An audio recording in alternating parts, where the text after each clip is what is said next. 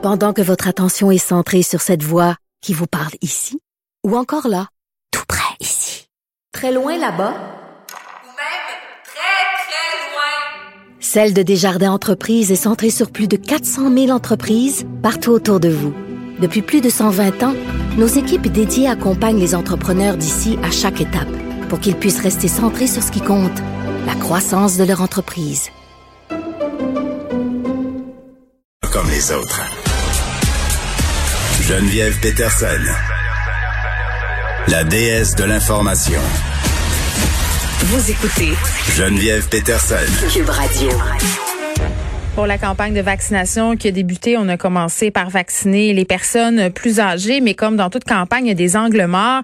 Et là, euh, selon certains groupes, le gouvernement devait prioriser la vaccination des gens qui vivent avec une déficience intellectuelle, des gens aussi qui souffrent d'un trouble du spectre de l'autisme. J'en parle avec José Legault, que vous connaissez bien, qui est chronique au Journal de Montréal et au Journal de Québec. Madame Legault, bonjour.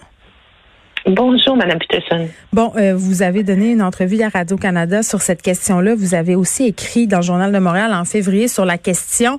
Euh, pour ceux qui n'ont pas suivi ce dossier-là, pourquoi vous demandez à ce qu'on vaccine les gens qui vivent avec des personnes ayant une déficience intellectuelle ou qui souffrent du trouble du spectre de l'autisme?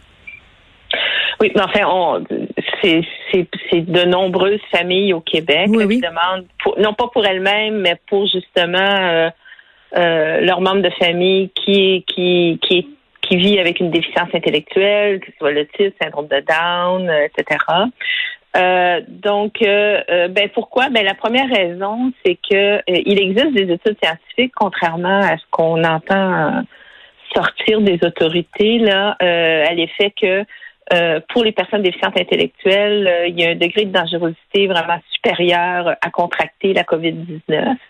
Euh, D'ailleurs, il y a des hospitalisations au Québec, il y a eu même des morts.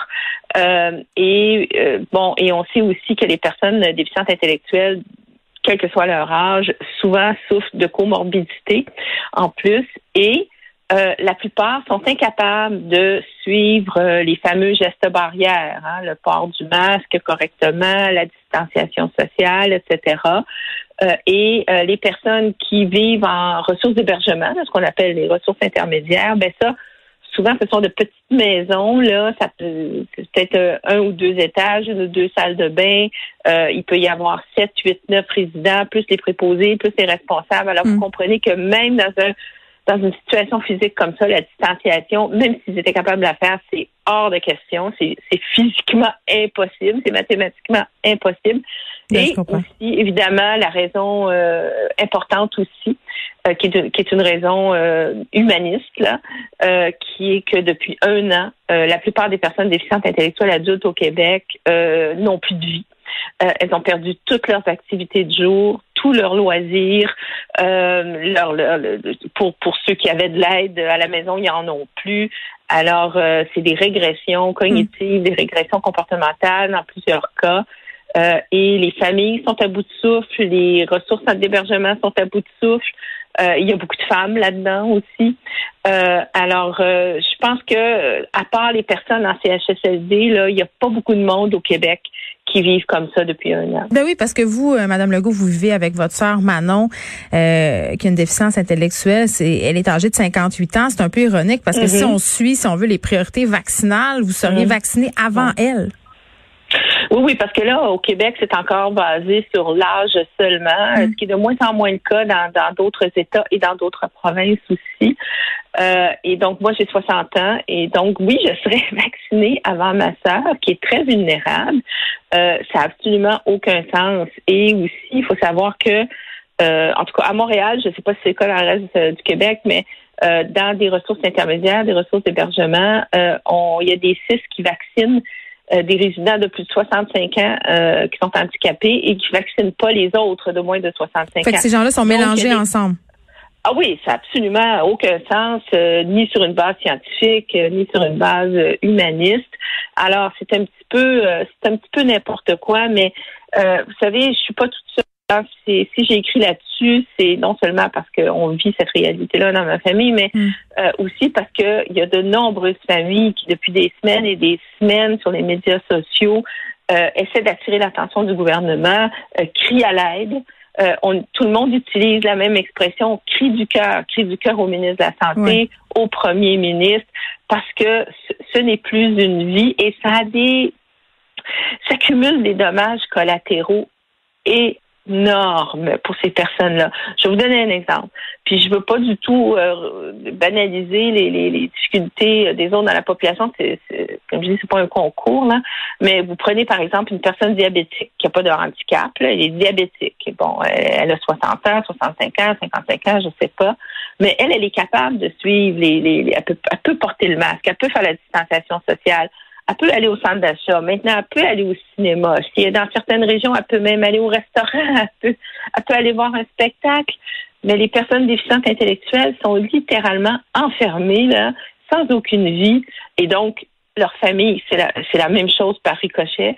Euh, depuis un an. Et j'ajoute ce détail-là qui il me semble très important, c'est que les personnes déficientes intellectuelles qui vivent en, en, en résidence, en ressources d'hébergement, euh, si par malheur elles vont visiter leur famille, quand elles retournent, euh, on, le gouvernement exige que la personne soit confinée pendant 14 jours dans sa chambre. Donc, elle mange dans sa chambre elle mange dans sa chambre, elle fait ses besoins dans sa chambre, on la nettoie la mitaine dans sa chambre.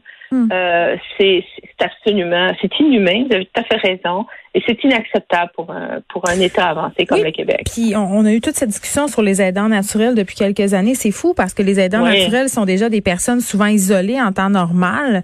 Euh, là, je comprends, je sais pas à quoi ça ressemble votre quotidien avec votre soeur depuis un an, Madame Legault, mais j'imagine que vous êtes encore plus isolée, là.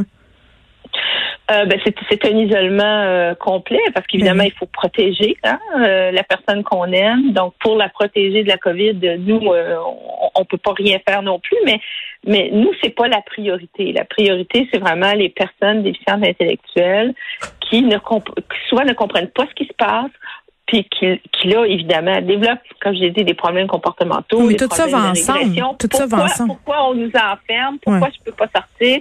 Pourquoi je peux plus avoir mon activité de jour? Pourquoi je peux plus voir mes amis? Ils perdent des acquis aussi. Ben c'est ça les régressions, c'est exactement ça. Puis ce sont des acquis, c'est pas comme pour un enfant. Hein. Un enfant euh, peut prendre un peu de retard, il y, a, il a toute sa vie pour le reprendre. Une personne déficiente intellectuelle qui perd un acquis, là, je peux vous dire, c'est la croix et la bannière pour essayer de le récupérer et souvent c'est irrécupérable. Mm. Et ça a pris des années et parfois même des décennies de travail euh, dans les familles pour pouvoir justement maintenir ces acquis-là. C'est le cas, euh, c'est le cas avec ma sœur. Euh, avant c'était ma mère jusqu'à son décès qui, qui, qui avait fait tout ça. C'est moi qui ai pris la relève. donc, il y, a, quelque chose, c'est vraiment là au Québec, c'est une population qui est mise de côté. Puis déjà, ça fait plusieurs années qu'on est qu'on est coupé en service, on, on, subit toutes sortes de problèmes. Mm. Mais euh, ça, c'est vraiment la goutte euh, qui fait déborder le vase. Donc, c'est pas une demande déraisonnable, c'est pas une demande, euh, c'est pas une demande pour passer devant les autres. c'est une demande pour, comme je dis, c'est pour ouvrir la cellule dans laquelle ils sont, dans les faits. Hein. Donc, c'est la vaccination, c'est c'est la clé pour ouvrir la cellule hmm. euh, et c'est la clé pour commencer tranquillement euh, à leur redonner une vie. Vous savez, ma sœur, quand elle regarde les nouvelles maintenant, là, et puis qu'elle voit euh, ah la vaccination s'accélère, et puis là il y a des personnes qui sont heureuses d'aller se faire vacciner.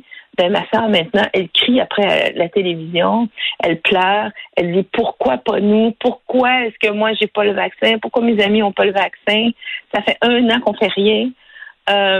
Euh, c'est, je sais qu'il faut vivre cette réalité-là pour la connaître, mais là, très franchement, là, euh, il y a tellement de familles qui l'ont décrite publiquement depuis des semaines, euh, incluant, incluant moi, que je pense pas que les autorités maintenant peuvent euh, plaider l'ignorance. Ouais, ben j'espère qu'ils vont l'entendre votre cri du cœur, Madame Legault, parce que moi je vais, je le redis là, je trouve ça pas mal inhumain qu'est-ce qui est en train de se passer en ce moment.